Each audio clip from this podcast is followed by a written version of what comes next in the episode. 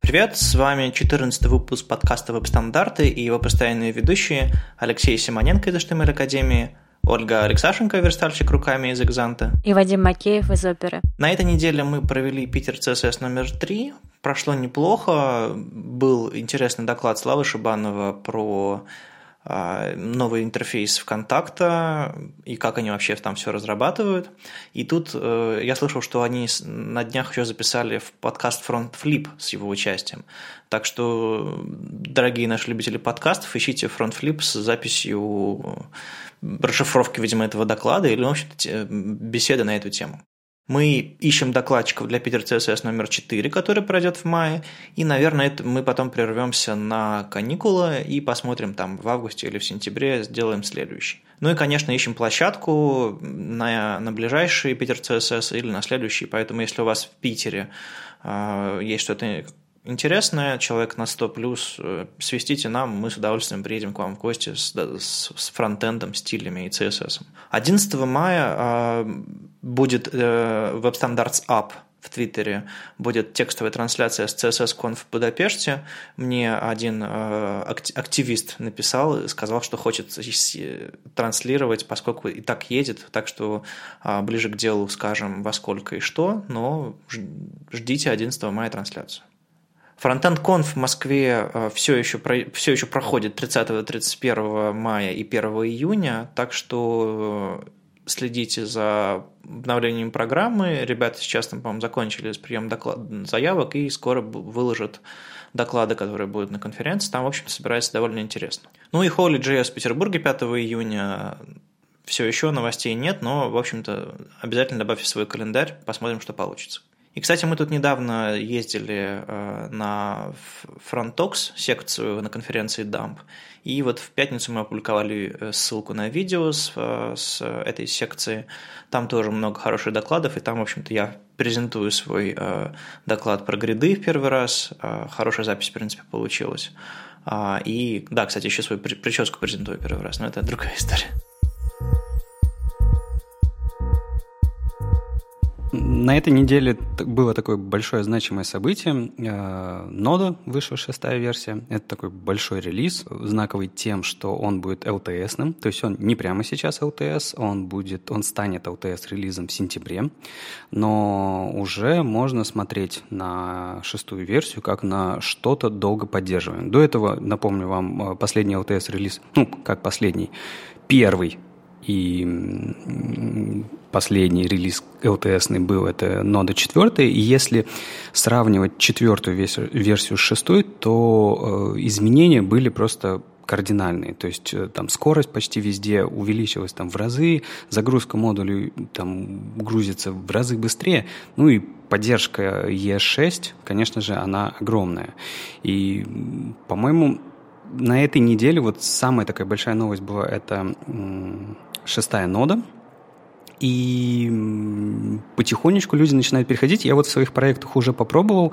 А, скажу, что там есть большое количество breaking changes. То есть э, не все заведется сразу же. Нативные модули нужно будет пересобирать. Не все соберется сразу же. То есть э, нужно какое-то время еще, чтобы а, все модули устоялись и как-то было хорошо. Но, тем не менее, это такой большой шаг вперед, и я вот очень позитивно на это смотрю. Ну, они очень правильно сделали, что ЛТС э, не сказали прямо в сентябре, типа, вот вам шестерка, вот вам ЛТС. А они как бы сказали заранее, мол, вот это шестая ветка, готовьтесь к ней, и, в общем-то, ну, в этом, в этом будет суть ЛТС, что к нему точно все заранее подготовятся, и он долгое время будет то на что мы будем рассчитывать. Да, есть еще, э, вот знаете, для браузеров, чтобы посмотреть поддержку ES6, э, есть э, таблица Конгакса. А, так вот, примерно такую же собрали табличку для ноды, для разных версий ноды. Она называется, сайт называется node.green, такой вот интересный домен green. А, и там можно посмотреть, например, если вы пользуетесь э, старым LTS-релизом, четвертым, э, насколько увеличилась поддержка. То есть, например, там версия 4.4.3, у нее 48% поддержка ES6, а вот в шестой версии 96%. И это, по-моему, это очень здорово. А, ну, 96, кстати, процентов это как? Это если вы включите тег э, флаг э, Harmony при старте ноды. А так-то, если, ну, как обычный пользователь, если мы пользуемся, то там будет 93% поддержкой, что, в принципе, тоже очень много и круто. Даже по сравнению с пятой версией ноды, а, с 5.11, э, все равно поддержка очень сильно увеличилась. Ну, там опять те же самые 47%, 92%. Поэтому E6 наконец-то появляется в нормальном виде для э, серверной части, и мне кажется, Babel можно потихонечку выкидывать, по крайней мере, э, в том случае, если вы уже будете пользоваться шестой нодой.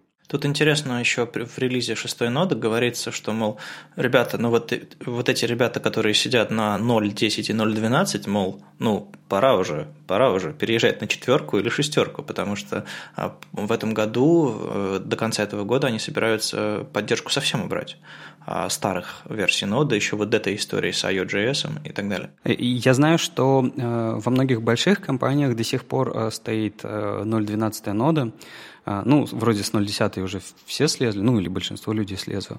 А, но вот на 0.12 э, до сих пор сидит очень много именно больших компаний. Я знаю, в Яндексе есть сервисы, которые, ну, как бы еще, еще не могут перейти на более свежую ноду, поэтому э, им-то, конечно, потяжелее. Они все так э, смотрят на все эти новинки, облизываются и тоже хотят. Но, понятно, большая инфраструктура, тяжело перейти. А нам с вами, когда у нас там такие простенькие проектики, или если вы ноду используете только для того, чтобы там какими-то инструментами для сборки фронтенда использовать, вперед, обновляйте, если там нет никаких проблем с модулями, эм, то почему нет? По-моему, очень прикольный релиз.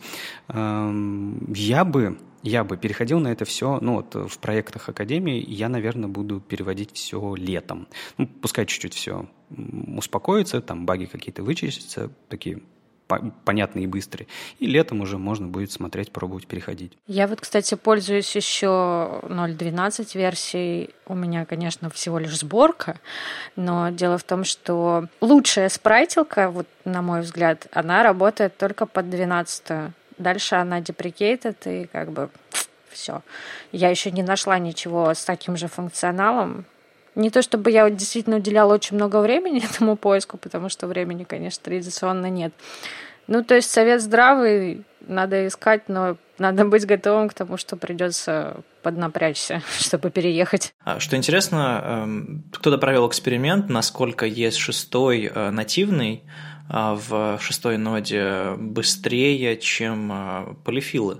А, тот, тот же самый Babel в, на, на, на пятой ноде. И получилось, что, в общем-то, выигрыша никого по скорости особо нет. Это как бы это не повод использовать Babel всегда, но, в общем-то, интересный, интересный факт. А знаешь, даже если выигрыша в скорости нету, то мы просто можем выкинуть этот инструмент. Можем выкинуть кусок сборки, и это, конечно же, все равно лучше, легче. Я, кстати, вот по поводу э, выкидывания Бейбеля, э, вот я сказал, так и можно легко выкинуть. На самом деле не спешил бы, потому что у Бейбеля есть э, одно пока что неоспоримое преимущество, которым мы будем пользоваться, наверное, еще какое-то время. Это, собственно, модули. Потому что модулей нету э, в ноде, но модулей нету в браузерах. Webpack второй, конечно же, поддерживает сам, сам по себе модули, то есть не обязательно ставить Babel для того, чтобы работать э, через Webpack с модулями. Но, тем не менее, бывают э, случаи, когда модули вот прямо очень хочется. И с модулями такая вообще большая странная ситуация произошла после выхода шестой ноды ребята из, э, там, как у них называется, комитет, наверное, technical, technical комитет, наверное, а, который занимается нодой, а, сразу же принялись решать вопрос модулей. В спецификации, в принципе, мало что сказано о том, как должны загружаться модули, там сказано просто, что вот так вот они импортятся, вот так вот они экспортятся, все. А типа загрузкой вы, ну, как-то определяете сами. И вот сейчас первый, первый пропосал, который был предложен, он, чтобы сохранить обратную совместимость со старыми загрузкой модулей старым способом, ну, через CommonJS, э, через Require, да, а, они предложили, что все а, новые модули должны содержать расширение MGS, что, конечно, не очень не очень как-то пахнет, потому что, ну вот представляете, у вас появятся какие-то отдельные файлы с каким-то странным расширением, к которому вы не привыкли, и вообще, наверное, там вы не понимаете, почему э, должно быть так, а не как-то по-другому. А в чем проблема с просто JS файлами? Я сильно не погружался в эту проблему, но, как я понимаю, проблема в обратной совместимости то, как э, функция require загружает модули. А ведь э, когда мы добавим вот эту модульную систему с импорт-экспорт, у нас э, должен же остаться и старый способ, чтобы обратная совместимость была а, с теми же самыми большими компаниями, например, которые хотят перевести огромное количество кода там на новую ноду, где, например, нов, э, новая загрузка модулей будет, и у них все сломается просто. И я, как понимаю, там просто разный механизм подключения этих вещей. Поэтому, видимо, в первую очередь предложили, э, чтобы было отдельное расширение. Ну, так, это такой, знаете, простой способ, особо не думая, типа вот так вот мы решим проблему. А, но когда они опубликовали этот пропосал, э, комьюнити так немножко почитало, было немножко в шоке, и такие все э, такие, как, почему, зачем нам эта хрень? И, в принципе, к концу недели уже, я не помню кто, но кто-то уже предложил решение, как э, внедрить вот эту вот новую модульную систему в ноду э, так, чтобы не сломать обратную совместимость и так, чтобы не вводить новые разрешения, расширения. И э, ребята посмотрели, ребята сказали, что ок, выглядит вроде как интересно, мы поставим на рассмотр, то есть на ближайшем э, митинге вот этого технического комитета они будут обсуждать это, этот пропосал, и, скорее всего, а, ну, мы, может быть, э, сдвинемся в эту сторону, и, может быть, у нас все-таки будет нормальная загрузка модулей. Сейчас пока э, рано говорить, получится или нет, потому что, а, собственно, митинг еще не прошел. Но, наверное, на следующей неделе мы уже что-нибудь узнаем об этом. А еще а, ведь у нас произошло не только с нодой счастливое событие. У нас Chrome объявил о том, что они поддерживают 100% ES6. Это правда 100%, ребят? Ну, там, если зайти в канарейки, включить флаг Harmony упомянутый, такой же, как для ноды, перезапустить браузер и открыть снова эту страницу, да, то там высветится 100%. И это, я думаю, ну как в наше в старое время браузеры гнались за тестом HTML5. Помните, такой был? Типа 100%, там 500%, 800%. ACID который, да? А, не, ну был еще HTML5 тест org, по-моему, или com. А, точно, точно. Типа, у кого число больше? И маркет, маркетинговые отделы цели, всем составом такие, вперед, давайте рекламировать, что у нас счетчик больше на этом сайте. Ну, в общем, а, да, это немножко смешно, э, мол, стопроцентный ECMAScript 6, э, потому что как бы кому какая разница. Но это знаковый момент, что, мол, вот, дошли, а теперь осталось все это стабилизировать, потому что э, за флагами это все спрятано не просто так, а потому что, не знаю, люди могут погибнуть, если что-то пойдет не так. Ну, знаешь, даже если смотреть без флагов, а, то все равно поддержка очень крутая. Вот э, в хроме канарейки, как я понимаю, это 98%, в Safari Technical Preview это 99%, там, я не знаю, в Firefox последнем, который Nightly, да, 93%, в Edge 14, 90%. То есть вы, вы вообще представляете, насколько а, последние браузеры быстро двинулись и реализовали эти спеки? У меня такое ощущение, как будто ребята из Chrome сидели, смотрели на свои 99% такие, знаешь, переглянулись переглянулись, типа, ладно, давайте эту штуку быстренько налобаем, причем, небось, на JavaScript тоже, а, и поддержка у нас будет 100%. Но кто-то должен был это сделать первым, черт побери. Хотят запомниться, да? Наверное. Знаешь, и вот это все очень круто. А, мне бы очень хотелось писать в браузерах, не только на ноде, в браузерах а, писать код а, с помощью там каких-то удобных функций на E6 или просто каких-то удобного синтаксического сахара. Это было бы прикольно. Но меня пока что останавливает E11. Ну, то есть я не смотрю позже, да, я не смотрю на E10. Мы вот недавно выкатили сайт э, новой академии, и там у нас поддержка E11+. Ну, потому что у нас просто сидит на E10. А вот представь, э, попробуй угадать, сколько у нас сидит пользователей на E10 на академии. Ну, я думаю, это десятки, там, единицы процента. Ну да, почти ты угадал, там 0,05, где-то так. 50, наверное. Вот. И... О, я думал, там больше процента хотя бы. Нет, нет, там меньше процента, меньше, меньше полпроцента, то есть совсем никто. Там буквально типа там ты да я, например, да? Ой, простите, у меня Е10 завис, сейчас, секундочку. Да-да-да. А, ты меня... Я немножко опешил. А, вот, и мы решили Е11 составить, но E11 придется еще долгое время как-то, видимо, держать, ну вот я не знаю, но у него поддержка есть 6 15%, и это как бы немножко удручает, потому что не очень понятно, когда, а, когда можно будет уже использовать прямо в браузерах без всякого бейбеля.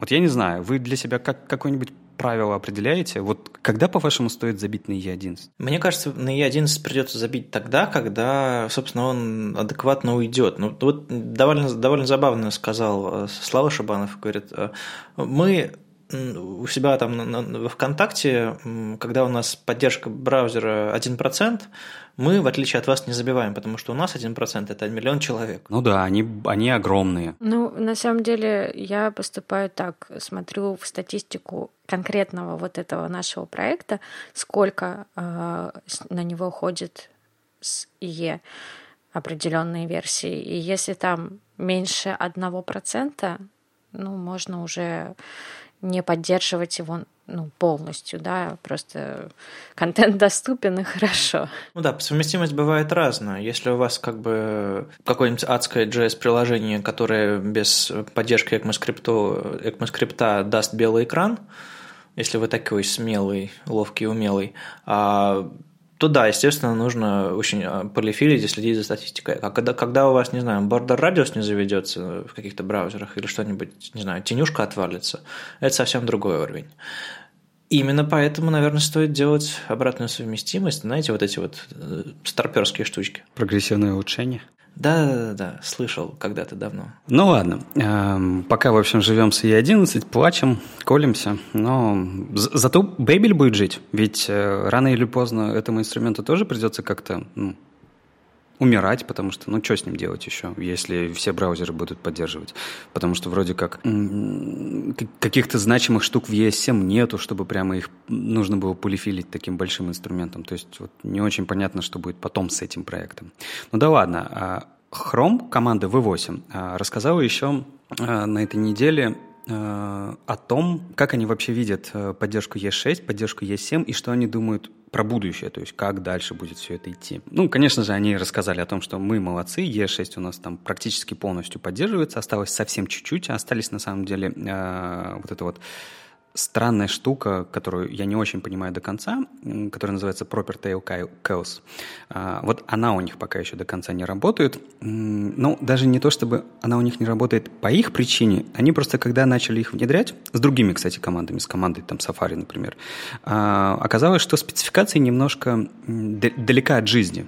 То есть э, ломалась а, обратная совместимость. Эм, я, не, я могу ошибаться сейчас, если что, э, вы меня поправьте, но, как я понял, это немножко другой вызов функции, то есть функции будут вызываться другим образом. Если они внедрят это вот так вот просто, то просто мы потеряем обратную совместимость. Поэтому решили немножко переписать спецификации, добавить дополнительную там какую-то э, штуку, которая перед вызовом функции будет называться там continue, например, или как-то так, и вроде как, э, типа, мы не будем ломать обратную совместимость. Так вот, пока э, спецификацию до конца не допилили, не, не изменили, они как раз-таки за флагом эту вещь и оставили.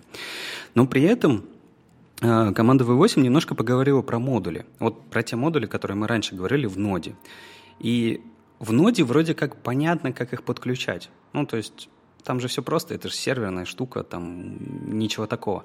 А вот в браузере это же ведь гораздо сложнее, это же, это же ресурсы, их нужно как-то загрузить в браузер, как-то использовать, понять, когда э, продолжить рендерить контент, когда загру- э, использовать этот контент. То есть спецификация хотя очень крутая была модульной, модулей, она оказалась очень тупой в плане того, что она не говорила, как загружать. Поэтому Поэтому ребята э, добавили новую спецификацию, это э, лоудеры. Э, и как раз-таки несколько недель назад мы говорили про вот этот вот э, новый тип для скрипт-тега модуль, для того, чтобы загружать э, JavaScript через э, вот с этой новой модульной системой прямо в браузеры. И э, сейчас это все находится в статусе такой проработки. Этим занимается Chrome, Safari, этим занимается Firefox. Я не слышал, чтобы этим занимался Edge, но, наверное, они тоже присоединятся. И главные проблемы, которые они решают, это – как вот эти вот ваши модули прекрасные, которые импорт-экспорт, как они в браузерах э, будут ре, э, работать вместе с, с атрибутами async defer, как на них будет влиять, там, например, указание кодировки в скрипт-теге, а, где нужно блокировать а, контент-отрисовку, а где не нужно, должны ли ждать теги, э, ну, если у нас много скрипт-тайп модов друг друга или нет. Потом сразу же а, было предложено использовать их для воркеров, для веб-воркеров и, кстати говоря, для сервис-воркеров. Уж не знаю, как они туда их смогут запихнуть, но такое предложение тоже было. Ну, довольно интересно, что ребята думают всерьез про обратную совместимость, что не просто фигачим, фигачим, фигачим фичи, потому что э, ну, как бы с вещами сложными, которые э, работают э, прям по спеке, как там и написано, понятно, в браузерах нужно, чтобы они реализовали их одинаково. А вот с моментом загрузки, на самом деле, браузеры ведут себя по-разному. Они по-разному там выносят какой-то приоритет для, для одних ресурсов, по-разному загружают другие ресурсы. Ну, в общем, это вещь, которую как, как в спеках раньше писали, до сих пор пишут, э, мы оставляем на усмотрение э, браузера. А вот сейчас они решили договориться, как вести себя с модулями, но, видимо, это немножко сложнее, чем типичный, не знаю, какой-нибудь CSS или HTML. Ну да, ведь он как-то должен э, работать с другими файлами. Ну, то есть, вот ты представляешь, ты загружаешь файлик, который экспортит какие-то функции. И есть какой-то другой файлик, который должен импортить и использовать эти функции. Вот как этот вообще механизм произойдет в браузере? Кто кого должен дернуть? когда кто должен загрузиться. То есть это, это ведь парсеру нужно вообще э, пропарсить все эти, вы, все эти JS-файлы, чтобы у, хотя бы узнать информацию об этом. Слушай, надо попросить Ситника написать плагин для пост. А, нет. А еще э, в этом же посте э, ребята из V8 немножко рассказали, как они смотрят вперед. А, ну, и там все просто. По сути, речь о том, что э, вот этот вот новый механизм принятия э, пропосалов в спецификацию, он показался с хорошей стороны, он работает очень быстро, фичи внедряются, в принципе, теперь достаточно хорошо и быстро, и каждый год у нас будет появляться, да, конечно, не такое огромное количество фич, но каждый год стабильно у нас будут появляться новые вещи, которые все браузеры будут реализовывать. И вот в этом произошел немножко смешной момент.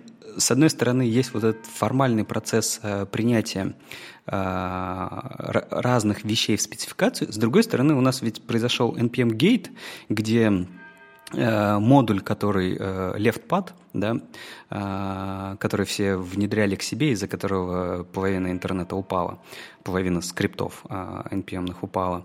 Так вот, браузеры посмотрели на это и быстренько, задним числом, вы понимаете, задним числом, реализовали эту функциональность, то есть они для строки добавили метод pad start и pad end.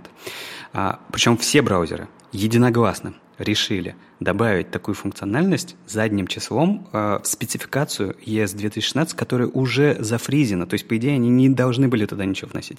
Более того, они, они туда внесли это, э, когда э, формально не прошел весь процесс стандартизации. Ну вот это, э, как Вадим перед стартом этого подкаста сказал, вот есть формальный процесс, а есть реальная жизнь. Не такая горячая тема, но JS развивается еще в другую сторону. Э, спецификация того же самого дома, э, Document Object Model, э, вечно зеленая силами WAT-VG продолжает развиваться, и сейчас у нее появились довольно интересные методы prepend, append, before, after и replace with. То есть вам не нужно писать собственные какие-то медленные циклы или еще какие-то штуки, эм, которые удобно с нодами внутри дома а, оперируют, вы можете пользоваться, пользоваться встроенными. Где это уже работает?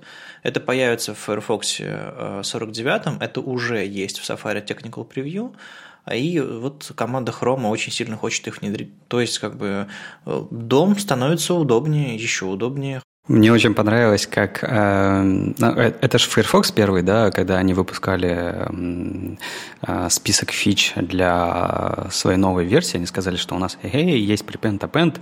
мне понравилось, как, по-моему, в этот же день или на следующий день э, ребята из Safari такие пришли, эй, ребят, у нас вообще давно это есть. То, то есть э, ребята реально, ну, как-то немножко, что ли, обижаются, что их стали называть э, новым ИЕ, и сейчас делают все, чтобы перестать казаться новым ИЕ. Слушай, ну, если для этого потребовалось их немножко обидеть, для того, чтобы начали выходить Safari Technical Preview, ну, в общем, значит, того стоило. На этой неделе довольно интересно был статьи, э, парочка, которая говорит про графику для веба в широком смысле.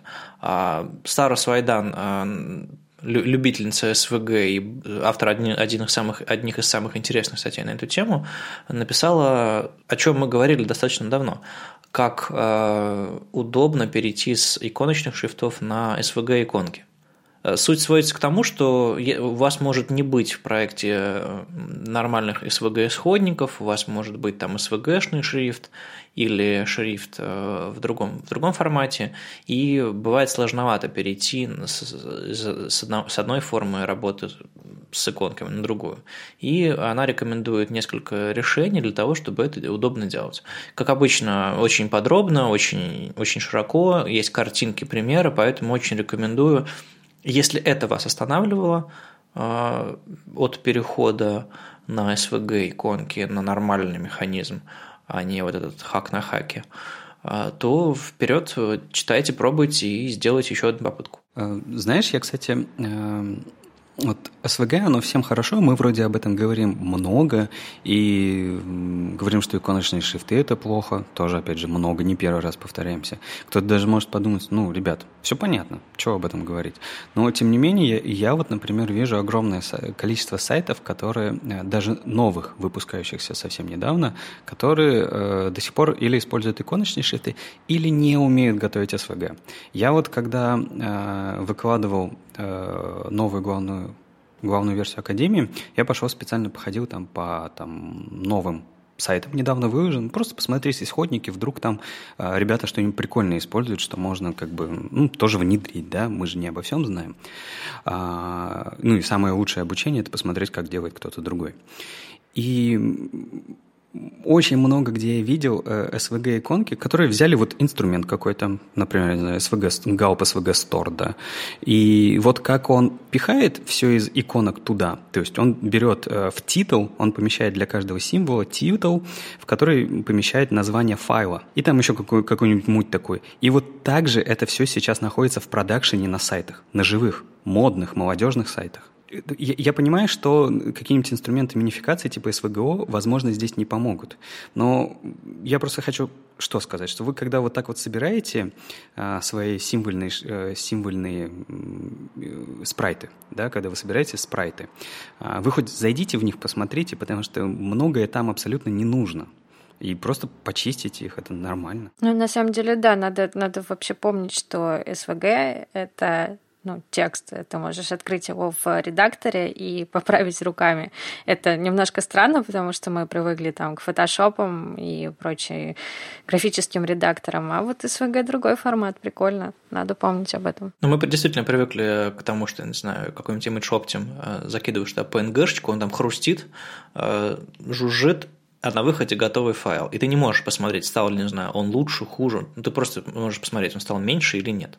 А с SVG действительно очень много всего можно сделать. Но что интересно, SVGO, допустим, те же самые тайтлы не уберет, потому что это считается, ну, по умолчанию, по крайней мере, потому, потому что это считается информацией, которая добавляет доступности. Грубо говоря, это такой встроенный альт в картинку, который может помочь, там, не знаю, средствам доступности, или хотя бы добавляет хоть какую-то минимальную метаинформацию для вашего графического файла. И опять же, очень много всего можно руками почистить, если вы знаете, что и как. Поэтому заглядывайте в ваш, в ваш SVG, и на самом деле заглядывайте вообще во все файлы, которые у вас получились после автоматической генерации, потому что вы можете найти много всякой ерунды, которая неожиданно поехала, потому что вы что-то не туда неправильно скопировали или как-то настроили сборку неправильно. К слову о сборке, а, есть очень много способов, которые не просто оптимизируют ваш код, а позволяет вам писать его а, совсем по-другому и получать какие-то безумные результаты. Соответственно, раньше это были препроцессоры, и сейчас, грубо говоря, те же самые препроцессоры, но немножко по-другому заработавшие с помощью PostCSS.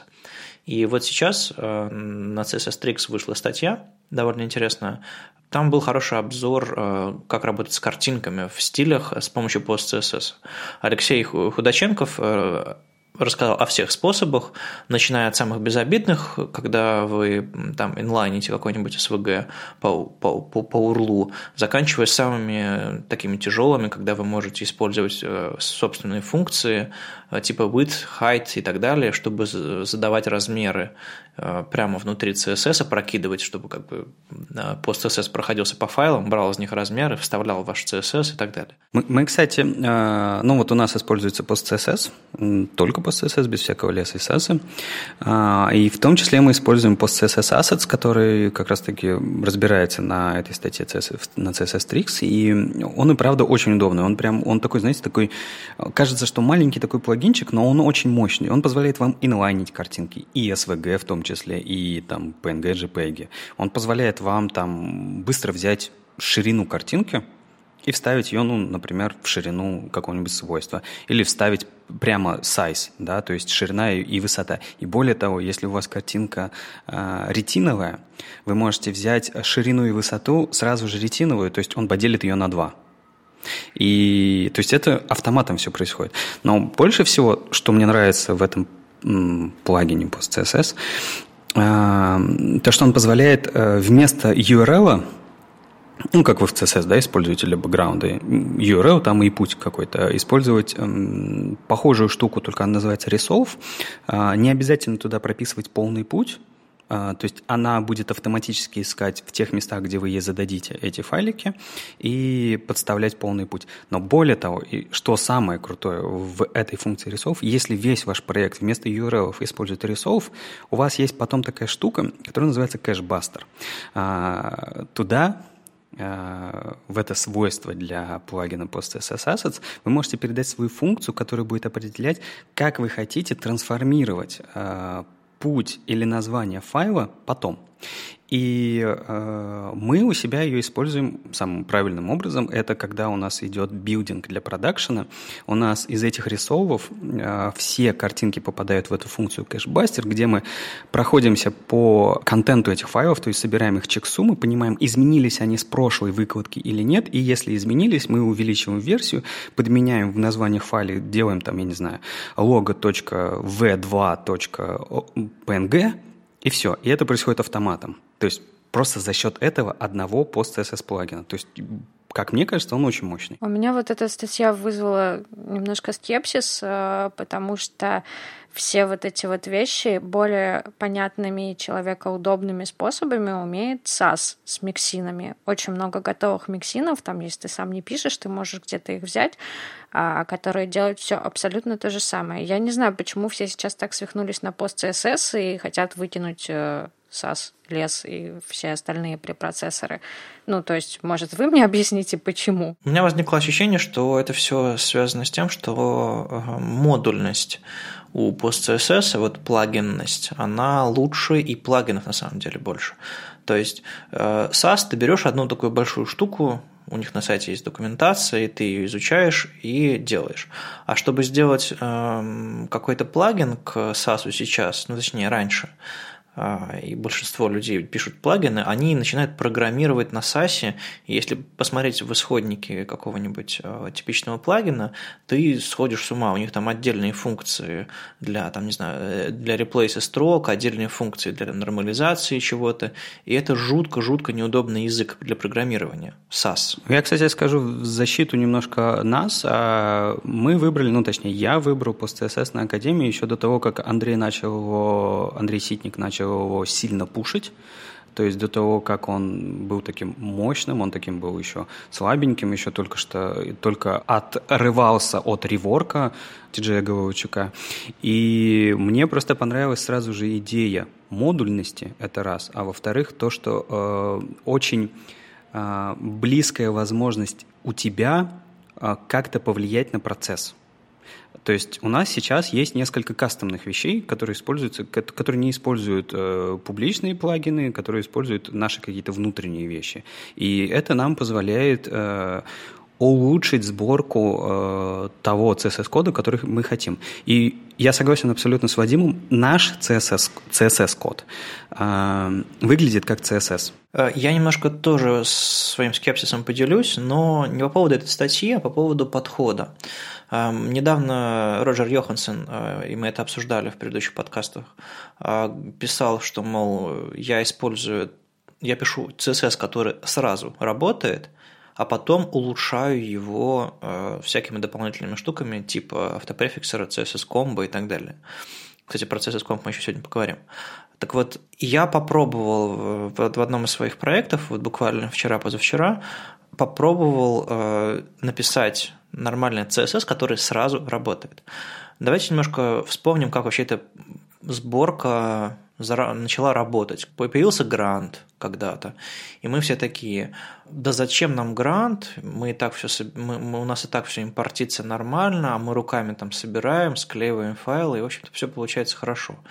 Нам показали э, ребята из гранта и ребята, которые доклады делали на эту тему, а, зачем все это делать, как это все оптимизируется. Мы такие, да нет, у нас же есть GZIP, зачем вся эта минификация. Ну, в общем-то, шла история такая, что у нас был работающий код, который мы улучшали – и это была неплохая э, история, потому что он сразу работал. И все, что нам нужно для того, чтобы код работал, было в одном месте. Вся логика, все импорты были прямо в файлике наверху, и мы потом уже, не знаю, каким-нибудь грантом все эти импорты раскрывали, собирали и так далее.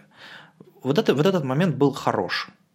А потом началось что? Начали, мы начали писать внутрь CSS много всего такого несуществующего в нем. И э, это в основном нам сделал пост CSS.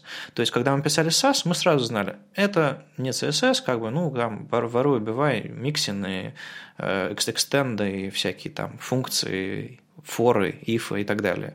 А когда мы начали писать CSS, мы начали писать всякие кастомные функции. Вот, например, resolve. Э, был когда-то и до сих пор существует э, такой инструмент, как борщик. Его в Яндексе написали. Он что делает? Он не идет по каким-то функциям типа resolve, он берет урлы, и анализирует их, и раскрывает их, и импортит, фризит и так далее. Он берет обычный работающий CSS и улучшает его. А как улучшает, вы настраиваете в конфиге самого борщика. А то же самое раньше мы делали с грантом, то же самое можно сейчас делать с галпом, с грантом, тем же самым борщиком, чем угодно. Но мы вместо этого предпочитаем смешивать живой CSS с какими-то функциями, которые зависят от плагинов, которые нужно установить, которые прописаны в конфиге. А бывает еще по-другому. Люди, у людей файл вообще не связаны внутри CSS, никаких импортов, ничего. У них логика стилей, допустим, а, описана в, в gulp файле или в grant файле. То есть для того, чтобы понять, как эти файлы э, друг друг от друга зависят, как они, друг, э, как они вообще комбинируются и сшиваются вместе, нужно уйти из стилей и перейти в, в конфиг или в, в JS файл галповский. То есть мы размазываем архитектуру по разным файлам. И JavaScript-тесты скажут, окей, давайте мы вообще все в JS утащим. А, я немного не соглашусь и предлагаю что? Попробуйте, если у вас будет что-то маленькое, простое, тот же самый принцип. Вот я сейчас его пробую, и мне пока нравится, чтобы CSS импортился прямо внутри CSS, чтобы функции CSS, там URL, calc, вот это все выглядело так, как оно написано в CSS. А потом вы можете улучшать свой CSS, дописывая сверху больше, больше магии, больше автоматики. Потому что сейчас все эти резолвы, ассеты, SVG inline и прочие дела, они, по-моему, идут по легкому пути. Они просто говорят вам, разработчик, нагать свой код всякими кастомными функциями, а мы уже разберемся, что с ним делать. По-моему, им стоит догадываться или держать в отдельном конфиге, как догадываться, как стили можно улучшить, но не писать стили совсем-совсем кастомными. Потому что в какой-то момент инструмент умрет, в какой-то момент все сильно поменяется – а у нас останутся старые исходники, которые не будут, с ним, не будут ни с чем работать. Они будут совместимы только со старой системой сборки, которая не заводится, потому что нода устарела, и в зависимости кто-то удалил из NPM, и все. И и код мертв. На самом деле надо понимать, что все вот эти сборщики и плагины, они родились не на пустом месте же, они добавляют функциональности, которой в CSS нет и, и не будет.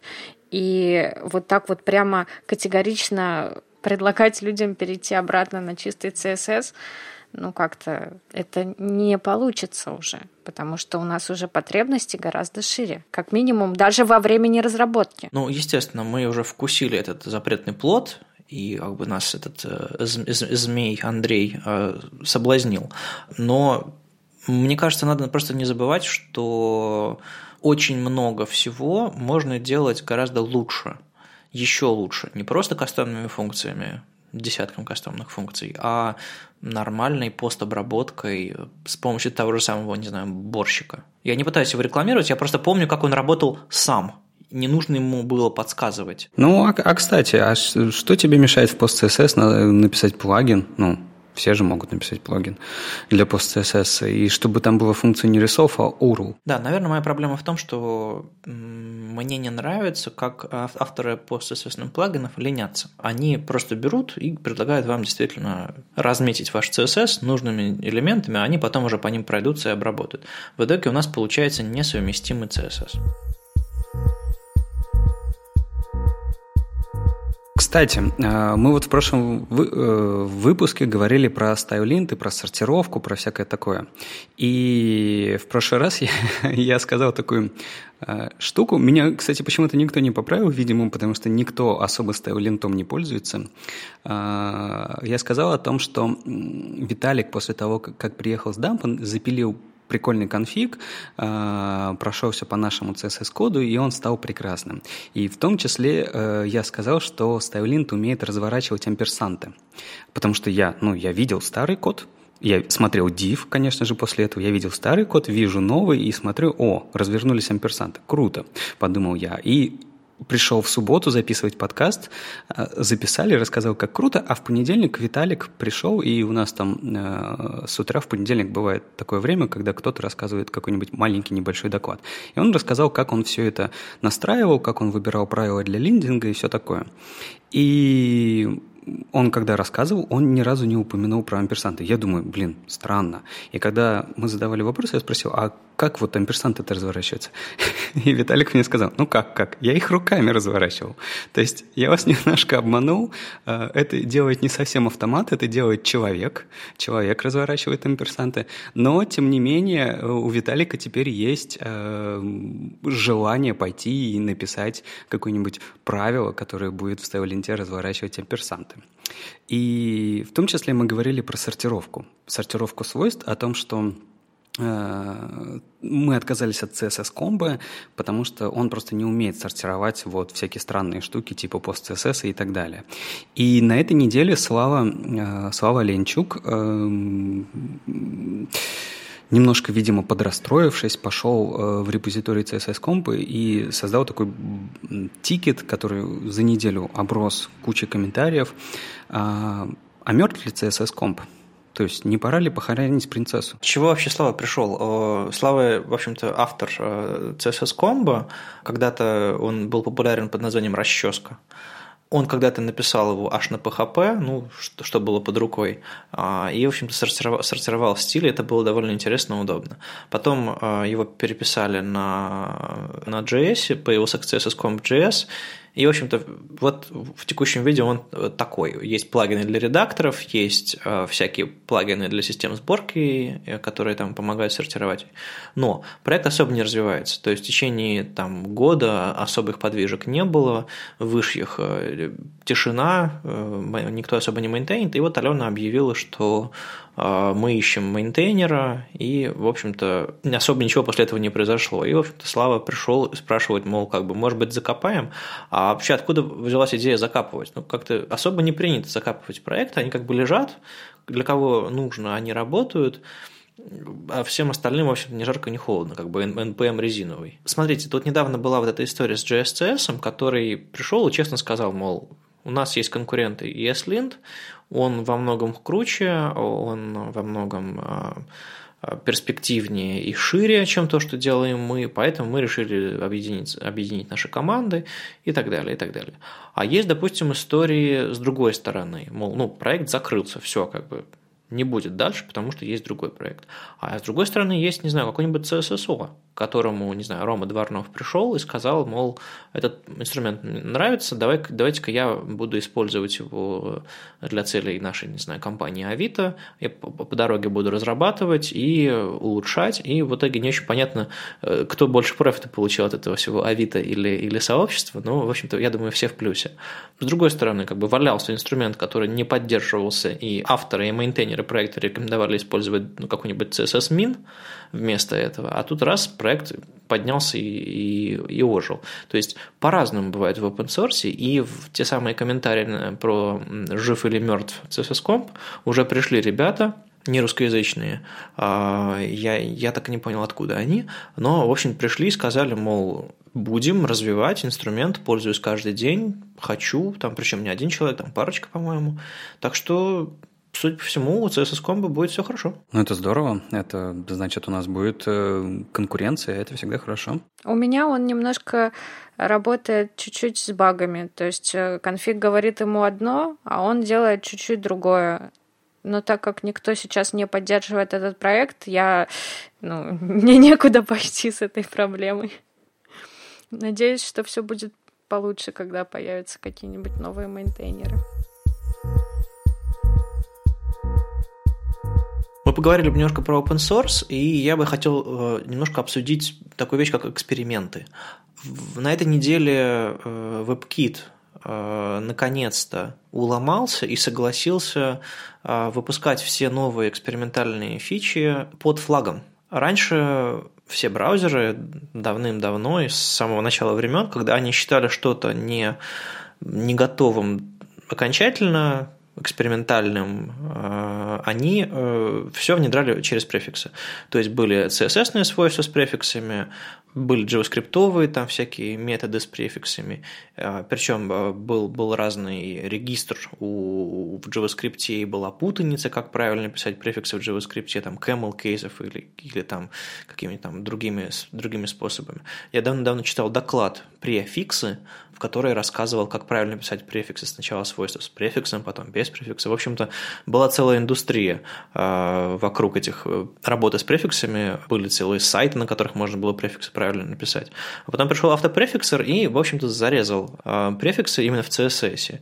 И потихонечку префиксы стали уходить и из JavaScript.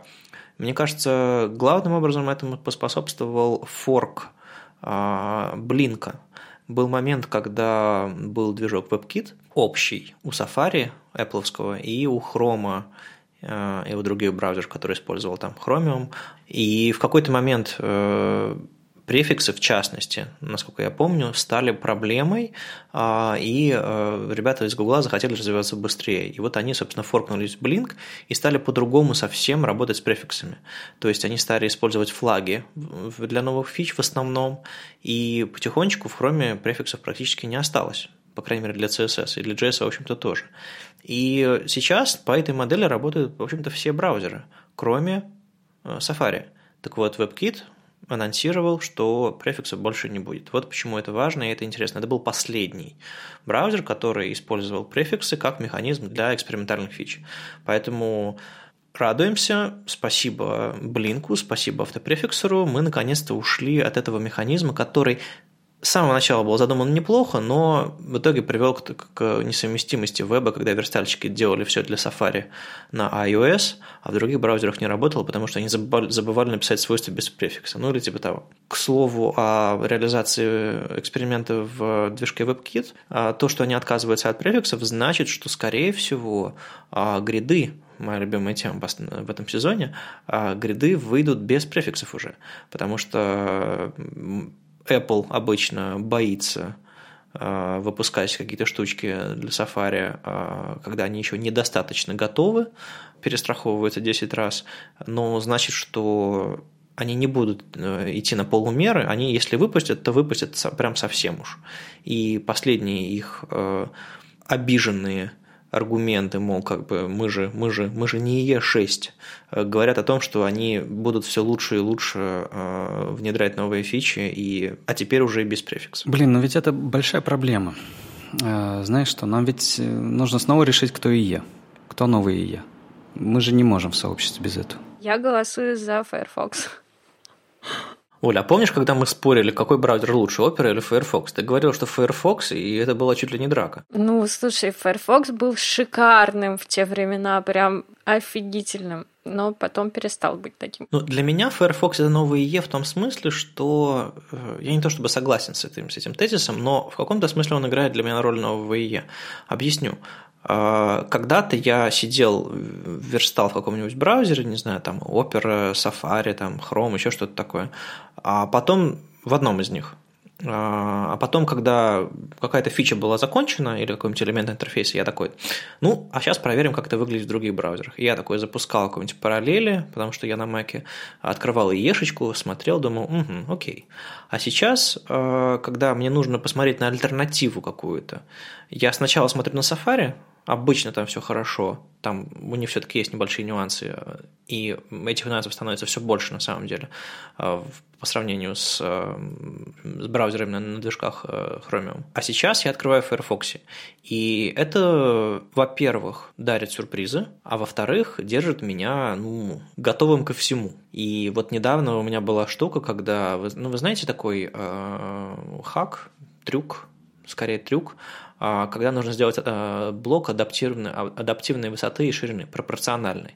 Ну, то есть, когда мы картинки, допустим, задаем стопроцентную ширину, высота этой картинки, а, если мы не указываем, она, ну, картинка сохраняет пропорции, когда мы ресайзим. С обычным, не знаю, дивом это не сделать, поэтому мы делаем нулевую высоту, делаем паддинг батом пропорциональный, и он рассчитывается в зависимости от ширины элемента, парадоксально. А, и получается у нас такой адаптивный блочок, который сохраняет пропорции. Так вот, этот трюк не, не заработал у меня с флексбоксом. То есть я сделал флексбоксы, раскидал их а, по, по страничке, сделал нулевую высоту, задал там паддинг батом 62,5%, чтобы там 16 на 10 получилось. Раз, а в а Firefox все блоки стали нулевой высоты. То есть паддинг вообще не применился. И я обалдел, подумал, слава богу, что мне написали ребята из Firefox э, об этом, потому что я бы не заметил, потому что проект такой э, экспериментальный. А, и пошел, сделал дополнительную обертку, одну из них сделал флексбоксом, для другой сделал, собственно, хак с паддингом. Так что Firefox для меня немножко и я, но в том смысле, что я смотрю на него как на альтернативное мнение по поводу моей версии. Ну, на самом деле, это все конечно, шутка, что Firefox Е. И я думаю, что мы сейчас э, вступаем в благословенный век, когда у нас просто уже почти нет ИЕ, и надо радоваться. Да, это очень прекрасное время. У нас есть Edge, и я надеюсь, э, он сохранит все, все самое хорошее, до чего дошел ИЕ, и станет еще лучше, потому что темпы, с которыми они развиваются, ну, заставляют завидовать многих разработчиков браузеров. Давайте теперь выбирать, кто новый Edge. И это будет значить немножко другое, обратное.